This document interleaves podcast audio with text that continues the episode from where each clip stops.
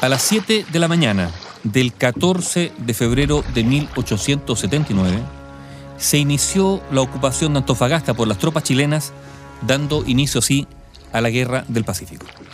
¿Qué había ocurrido? Que los problemas entre Chile y Bolivia habían comenzado luego de que el gobierno de La Paz rompiera un tratado del año 1874 en el que se obligaba a no imponer nuevos tributos a las personas, a las industrias y a los capitales chilenos durante 25 años. Bolivia entonces había anunciado que iba a aplicar un impuesto de 10 centavos por quintal de salitre, por lo que, instado por la compañía de salitre y ferrocarril Antofagasta, el presidente chileno Aníbal Pinto elevó una queja que primero fue ignorada y más tarde incluso rechazada por Bolivia.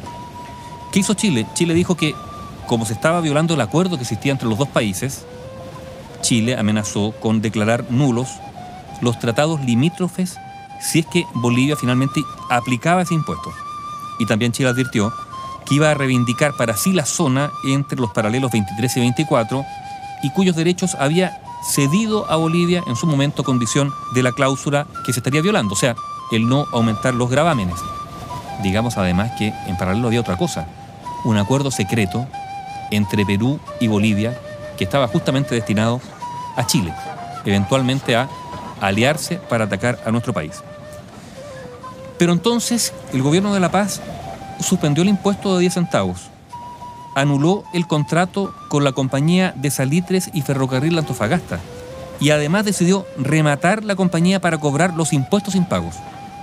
El remate de la compañía se programó para ese 14 de febrero de 1879. En respuesta, el gobierno chileno tomó la decisión de ir a la guerra y hacer un desembarco de tropas en Antofagasta justamente el mismo día del remate, ese 14 de febrero de 1879. Lo cuenta así Benjamín Vicuña Maquena en su libro Historia de la campaña de Tarapacá. Escribió, el viernes 14 de febrero de 1879, echaba sus anclas con la primera claridad del día afuera de la rada del puerto boliviano de Antofagasta el acorazado almirante Cochrane y la corbeta O'Higgins. Llegaba esta flotilla conduciendo una expedición de desembarco de 500 hombres, a cargo del coronel de artillería Emilio Sotomayor, que llegaba desde Santiago, donde ejercía el pacífico cargo de director de la Academia Militar. Apenas fondearon los buques chilenos, Sotomayor envió a tierra a su ayudante de órdenes, José Manuel Borgoño, con un pliego dirigido al prefecto boliviano, que era el coronel Severino Zapata. Era una simple notificación de entrega de la plaza porque el jefe chileno traía órdenes de ocuparla inmediatamente por la fuerza, si era necesario. Seguidamente, Sotomayor dispuso el desembarco de sus tropas a fin de tomar posesión efectiva del pueblo. A las ocho y media de la mañana, los buques chilenos arriaron sus botes y avanzaron rápidamente hacia el muelle principal. La fuerza de desembarco la componían 100 artilleros y 100 soldados de artillería de marina. Los soldados, los soldados chilenos, tomaron posesión del cuartel del pueblo, en cuyo patio unos 60 rifleros del tercero de Bolivia depusieron intimidados las armas. Sotomayor los dejó salir, desarmados, rumbo a Cobija. Por su parte, su jefe, que era el prefecto Zapata, se refugió en el viceconsulado del Perú, pero antes envió un aviso al coronel Cabrera en Calama, del desembarco chileno en Antofagasta, para que preparara la defensa e hiciera frente a los invasores. Mientras tanto, ¿qué ocurría en Antofagasta, la población? Que era básicamente o mayoritariamente chilena. Bueno, esta población había corrido a la playa o se había situado en las azoteas y la bandera de Chile comenzó a flotar como por encanto encima de los edificios se llenó Antofagasta de banderas chilenas.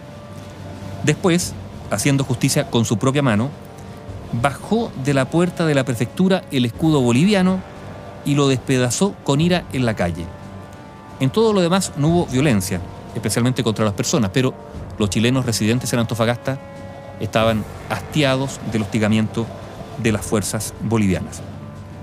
El comportamiento del pueblo y la tropa, lo escribió el cónsul chileno Nicanor Centeno al día siguiente, había sido ejemplar. No había habido ni una sola víctima, ni se había derramado una sola gota de sangre. Parte del populacho Furioso contra aquellos que reconocía como sus verdugos, es decir, contra los que estaban sindicados de asesinatos contra chilenos, quería a toda costa atacarlos, pero se les hizo custodiar con bastante fuerza. Uno de ellos, que causó la muerte de un chileno azotándolo, no se hallaba seguro dónde se le custodiaba y entonces pidió ser trasladado a otra parte. A pesar de que se le sacó custodiado por la tropa y oficiales, el populacho cargó y los custodios recibieron algunas piedras por lo que no hubo más remedio que volverlo precipitadamente al cuartel. Anécdotas en Antofagasta, después del desembarco de las tropas chilenas el 14 de febrero del año 1879, dando inicio a la Guerra del Pacífico.